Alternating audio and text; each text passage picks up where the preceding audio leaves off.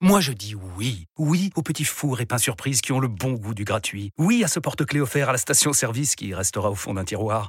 Oui à une pizza achetée, la deuxième offerte, parce que celle offerte est toujours meilleure. On préfère tous quand c'est gratuit. Chez Skoda, profitez de deux mois de loyer offert sur une sélection de modèles jusqu'au 31 mars. Portes ouvertes ce week-end. Deux loyers offerts après premier loyer en LLD 37 mois sur toute la gamme Skoda, Orenia et Enya Coupé, c'est accord par Volkswagen Bank. Détails sur skoda.fr. Pensez à covoiturer. Analysons maintenant ces deux premiers matchs de l'ère Roberto Martinez. Ces deux victoires 4-0 face au Liechtenstein et 6-0 au Luxembourg. Le Portugal version Martinez a affronté les deux nations, surtout connues pour leur classement, au PIB par habitant. Mais sur le terrain, c'est bien les Portugais qui ont fait péter la banque.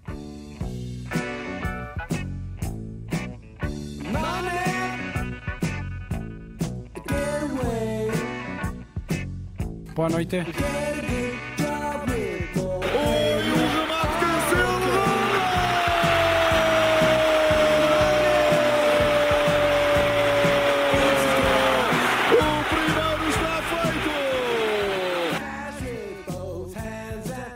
Siempre es muy difícil jugar este tipo de partidos, son partidos trampa. Vai Rafael na área, vai pé direito, vai atirar ainda, rematou, golo! Golo! Golo! À meia dúzia mais barato! Rafael Leão redimiu-se, parecia Maradona, fintou meio mundo e atirou! Muito eh, contento, mas é solo un inicio e mm, debemos trabalhar moito para melhorar. Ce n'était que le Liechtenstein et le Luxembourg, alors qu'il n'y avait plus perdu depuis 7 matchs hein, tout de même, hein, le Luxembourg, mais le Portugal n'avait plus débuté une campagne de euh, qualif pour un euro euh, par deux succès depuis 1994. Je vous pose la question à tous les trois, les deux Alex et Eric. En un mot, vous retenez quoi de ces deux matchs finalement? C'est difficile de se faire un avis euh, quand on voit la qualité de ces deux adversaires. Alex Pedro. Euh, sans frisson, on va peut-être pas avoir peur en qualif pour la première fois depuis 1855. Et ça, c'est un peu nouveau. Avec- Parce que Martinez et la, et la Belgique, au moins, il n'y avait pas de. Ça, pas c'était les qualifs contre Napoléon, ça. Ouais, c'est ça. c'est- Napoléon III. Et il n'y il y a jamais eu de problème avec la Belgique. C'est tu vois, tu qualifié au bout de 5 matchs, c'était plié. Donc peut-être qu'on va pas, on va peut-être pas souffrir pour une fois. Pas de faire de, pas de barrage. Ça va nous changer un petit peu. Alex Ribeiro, tu retiens quoi, toi, en un mot de ces deux matchs? Moi, si je dois garder un mot, ça va pas plaire à Bruno Fernandes, mais ça serait bouffé d'air frais. Vraiment, je l'ai ressenti. On va reparler de que, ça. euh, Ouais, mais je l'ai ressenti et vraiment, euh, j'ai ressenti du changement et ça fait du bien et à plein de niveaux, donc euh, je suis vraiment satisfait. Même si, voilà, faut relativiser, les adversaires n'étaient pas euh, les plus, euh, les plus dangereux qu'on affrontera dans les prochaines années. Eric Moi, j'ai noté implication et application. Je trouvais que cette équipe-là, en tout cas, elle était cohérente, qu'elle a été, bah, elle a profité aussi, c'est vrai, de la faiblesse des adversaires, mais en tout cas, c'était une, équipe qui voulait en tout cas se montrer déjà à la hauteur, en tout cas, des espérances euh, que suscite l'arrivée de, Roberto Martinez, en tout cas pour eux, qui est vraiment, parce que je pense qu'ils voulaient vraiment casser un peu ce qui s'était fait par le passé avec Fernando Santos, et aussi vraiment montrer aussi que peut-être cette équipe, on est, on est au début de la naissance de quelque chose que même si Fernando Santos a cassé le plafond de verre avec grâce à ses titres, je pense qu'eux, ils savent très bien qu'entre eux, ils ont une tête autre chose à proposer en termes de jeu et ils vont le mo- montrer à l'avenir, je pense. Alors, on disait hein, que la liste de Martinez n'avait rien de révolutionnaire, mais son schéma, bien que flexible, hein, d'ailleurs, il a employé le mot flexibilité à de nombreuses reprises euh, lors de ses confs de presse depuis qu'il est sélectionneur du Portugal. Bah, ça tranche grandement avec le passé. Il a opté pour un 3-4-3. Euh, cette défense à 3 qui était déjà sa signature avec les Diables Rouges euh, en Belgique. Vous avez pensé quoi de cette tactique? Est-ce que cette défense à 3 centraux est finalement l'uso compatible? Alex Ribeiro, tu dis quoi? Ouais, moi je suis euh, totalement pour. J'ai trouvé que c'était un choix très pertinent et d'ailleurs on était beaucoup à le réclamer depuis, euh, depuis un, pas mal de temps. Tout d'abord parce que c'est un choix que je trouve cohérent sur le court terme avec des joueurs comme euh, Ruben Dias, Danilo et Pep. Ce sont des joueurs qui ont les aptitudes pour jouer dans ce système-là, même si c'est pas forcément là qu'on les a le plus vus dans leur carrière. Mais euh, que ce soit sur les qualités de relance, sur les qualités défensives, leur capacité à pouvoir jouer haut, c'est des joueurs qui sont capables de jouer dans ce schéma-là. Et, euh, et aussi parce que c'est cohérent avec la nouvelle génération qui arrive. On sait qu'au Portugal, les joueurs sont formés pour jouer, euh, pour jouer au football depuis l'arrière, et on le voit avec les, avec les gardiens d'ailleurs. La, génération de Diogo Costa, c'est un un gardien qui est exceptionnel euh, sur son jeu au pied. Et, les défenseurs centraux, c'est un peu la même chose. Quand on voit un Antonio Silva, un Diogo Leite, un Gonzalo Inacio, en plus, les deux derniers ont l'habitude de jouer dans des systèmes à trois avec leur club. C'est des, des défenseurs centraux qui sont un peu de nouvelle génération, qui sont un peu taillés pour, euh, pour jouer dans un système à 3 avec euh, bah, beaucoup de. Comment dire Beaucoup de. J'arrive pas à trouver le mot. beaucoup de. De mouvement, tu veux dire? Euh, Polyvalence? non, de. Dis-le en portugais. J'arrive plus à trouver le mot. Mais, de, mais de, en gros, ils sont, ils sont totalement capables d'apporter au jeu et de, de faire plus que le travail défensif qu'on pourrait demander à des défenseurs centraux. Ouais. Et, euh, et ça, bah, c'est remarquable. Et je pense que ce système à 3, il va être à un moment donné euh, ben, totalement euh, en raccord avec la, la, génération qui arrive. Et en plus de ça, bah, ça permet aussi de sublimer les joueurs de couloir, comme on l'a vu sur, euh, sur, euh, bah, notamment sur le premier match avec Cancelo, qui fait un match que, que j'ai trouvé vraiment remarquable, beaucoup plus libéré offensivement, grâce notamment à ce système à 3. Sur le deuxième match, c'est surtout Nono Mendes qui, qui s'est qui s'est démarqué. Et en fait, c'est des joueurs qui, qui sont faits pour jouer sous ce poste de piston plus que dans une défense à 4, dans des postes de, de, de latéraux un peu à l'ancienne. Et, euh, et ça va, Hmm. le fait de jouer dans un système à 3 comme ça, ça va, ça va les libérer, ça va leur permettre d'apporter ce qu'ils ont apporté. Quoi. Alex, euh, Pedro, t'en dis quoi? Ce qui est marrant, c'est que Cancelo, il a quand même brillé à City dans une défense à 4, mais c'est tellement particulier le poste latéral chez Guardiola que finalement, ça ressemble pas à une défense à 4 classique.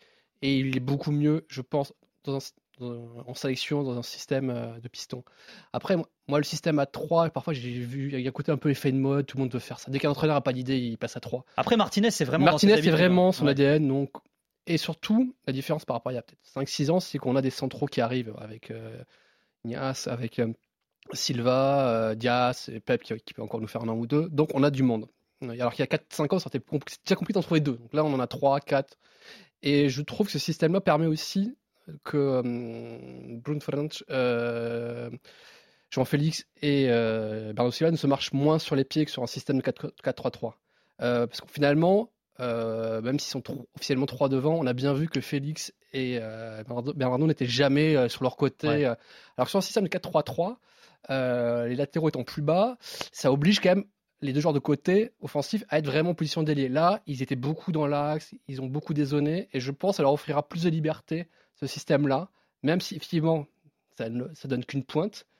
Mais euh, de ce que j'ai vu, c'est assez intéressant sur la complémentarité des de ces trois joueurs dont j'ai cité. Là, Là, j'ai trouvé qu'il se marchait moins sur le pied que dans le 4-3-3 de Fernando Santos, ou même le C'est- 4-4-2 qu'il a. C'est c'est intéressant et c'est marrant d'ailleurs que tu parles des attaquants quand on pose la question sur les défenses. Il y a beaucoup d'analyses. Je pense à Luis Freitas Lobo dans le jeu qui a Mm. fait justement un édito là-dessus en, en- en disant lui, il n'est pas très fan de système et surtout il dit on peut pas jauger. C'était que. Liechtenstein et Luxembourg, mais il dit finalement ça conditionne le fait qu'on n'ait qu'une seule pointe. Juste pour revenir à ce système à 3, t'en dis quoi toi, Eric? Est-ce que c'est l'uso compatible?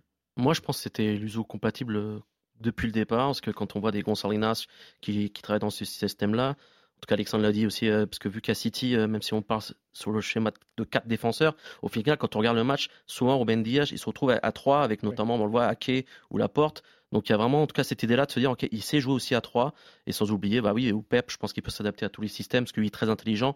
Donc, euh, mais c'est vraiment, ça libère aussi voilà, les pistons. On les, je crois qu'on les a jamais vus aussi bien les quatre qui ont joué là sur les deux, matchs là. Ils ont été à l'aise. Bernardo Silva qui rentre dans l'axe comme à- le fait à City. C'est aussi voilà, on sent qu'ils ont ça, ils ont leur- ils retrouvent quelque part leur ADN de club dans la sélection. Et après, bon, forcément devant, on va dire qu'il y en a un qui empathie. Ça, on reviendra dessus. Mais je trouve que les autres, par contre, se libèrent. Et ça permet, euh, comme, on, comme tu as, dit, euh, Bruno Fernandes, euh, Sil- Silva, même João Félix, de, de, bien combiner en tout cas déjà avec euh, Nuno Mendes ou, ou en tout cas avec les coéquipiers pour vraiment apporter une plus-value. Et je trouve qu'au niveau du jeu, c'est super intéressant et on a vu vraiment de belles choses. Alors, face au Liechtenstein, Martinez, il a testé Gonzalo Inacio avec Ruben Diaz et Danilo dans cette défense à 3. Contre le Luxembourg, c'était Antonio Silva avec Diaz et Danilo. C'est quoi pour vous le meilleur trio? Sachant qu'il y a un nom que j'ai pas cité, mais qu'on a déjà cité là, c'est Pep. Mm. 40 ans, est-ce qu'il fera pas, est-ce qu'il sera dans les plans de Roberto Martinez à l'avenir? Euh, Pour, pour l'instant, il n'a pas annoncé sa retraite internationale, hein, euh, euh, Pep. Mais c'est quoi pour vous le meilleur trio de défenseurs centraux du Portugal? Alex Ribeiro, tu dis quoi?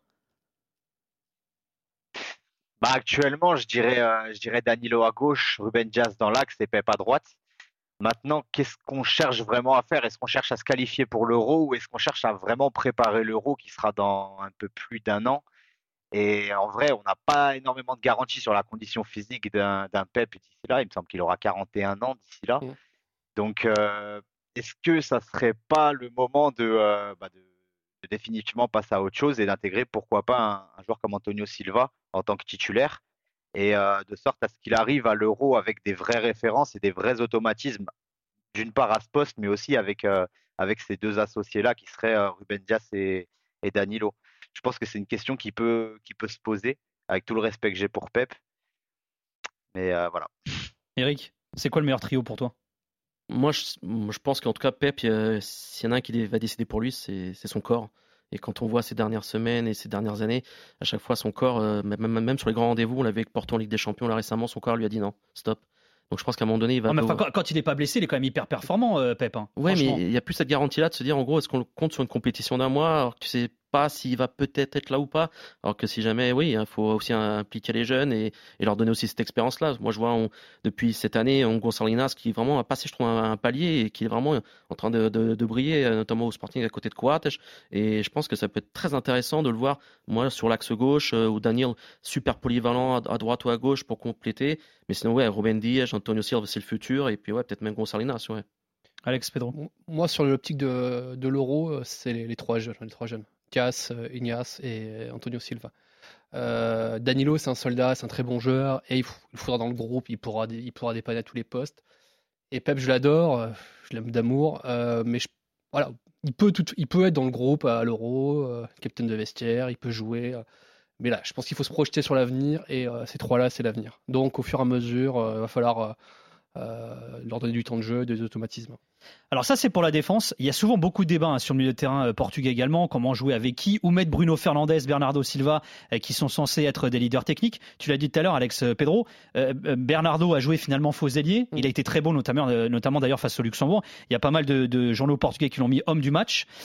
c'est quoi pour vous la bonne formule au milieu? Est-ce que finalement Martinez, il n'a pas trouvé la bonne formule, sachant que là aussi il faut pondérer compte tenu de la qualité des adversaires? Mais c'est vrai que Pelling, Bruno Fernandes au milieu de terrain, moi j'ai envie de vous dire, je me suis jamais caché, mais moi, enfin, Palinha joue avec le Portugal, quoi. Eric et justement, on en revient à ce que je disais sur le fait qu'il se retrouve en club. Quand on voit Manchester United en ce moment, quand tu as Casemiro qui est vraiment derrière et Bruno Fernandes, tu sens qu'il a ses, ok, il a ses codes et il sait que Paligna il peut être dans ce rôle-là un peu de que fait Casemiro avec lui à United.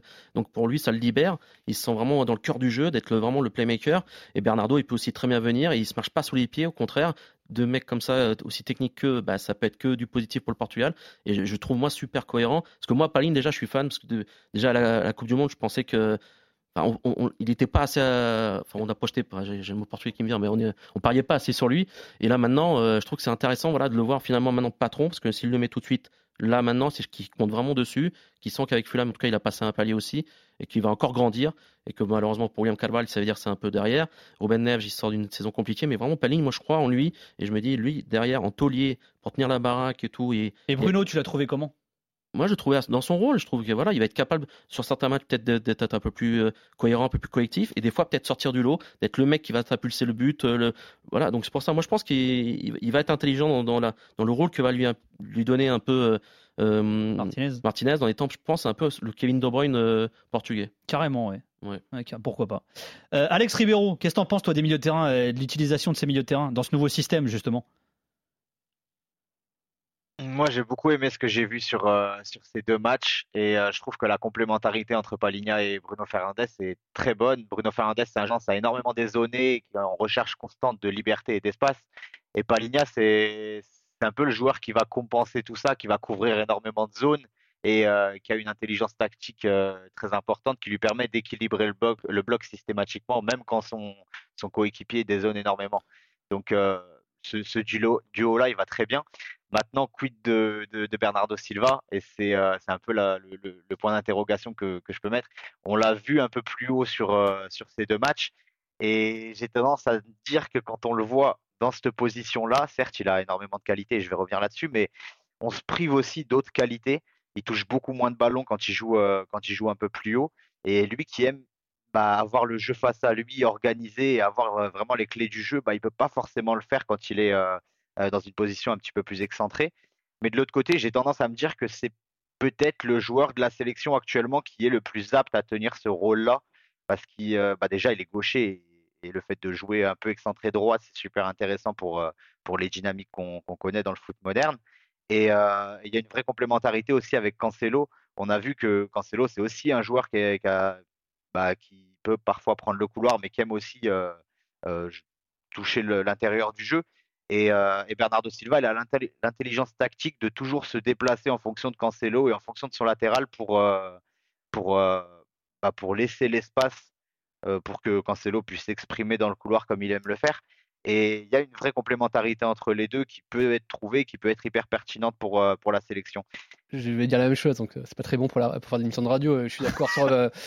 J'adore Jean Pauling, enfin pas Ligne parce que déjà il est pas distinguished. Donc, et c'est un joueur qui a énormément progressé techniquement depuis 2-3 ans. Avant, c'était un joueur qui était très fort de la tête, qui avait de l'impact. Les pieds, c'était moyen. Et là, il a quand même franchi un pas. Et surtout, William, c'est un très bon joueur, un, bien meilleur joueur de ballon que euh, Paligne, mais il, portait trop le ballon, il ralentissait le jeu. Alors qu'à ce poste numéro 6, il y a besoin de quelqu'un qui prend le ballon, qui le donne, et après, Bruno Fernandes et Bernardo Silva, il, y a de quoi faire euh, techniquement. Euh, et après, sur Bruno Fernandes et Bernardo Silva, moi je pense qu'ils peuvent, ils peuvent, aussi, ils peuvent aussi intervertir. Hein. C'est-à-dire qu'à un moment, c'est pas interdit qu'un Bruno Fernandes, ils prennent le côté droit, que euh, Bernardo revienne un peu plus dans l'axe. Ça peut bouger, c'est pas, c'est pas figé. Euh, de voir, il le faisait en équipe de Belgique. Parfois, il était sur un côté, parfois, il était plus dans l'axe. Donc, ça, c'est des choses qui peuvent bouger. Euh, donc, tant qu'on joue dans ce schéma-là, je vois pas trop ce qu'on peut changer au niveau des hommes. Euh, la question, on viendra qu'on parlera de Ronaldo, c'est, ça, c'est poste de neuf. Qui, qui, peut faire beaucoup, changer beaucoup de choses. Hein.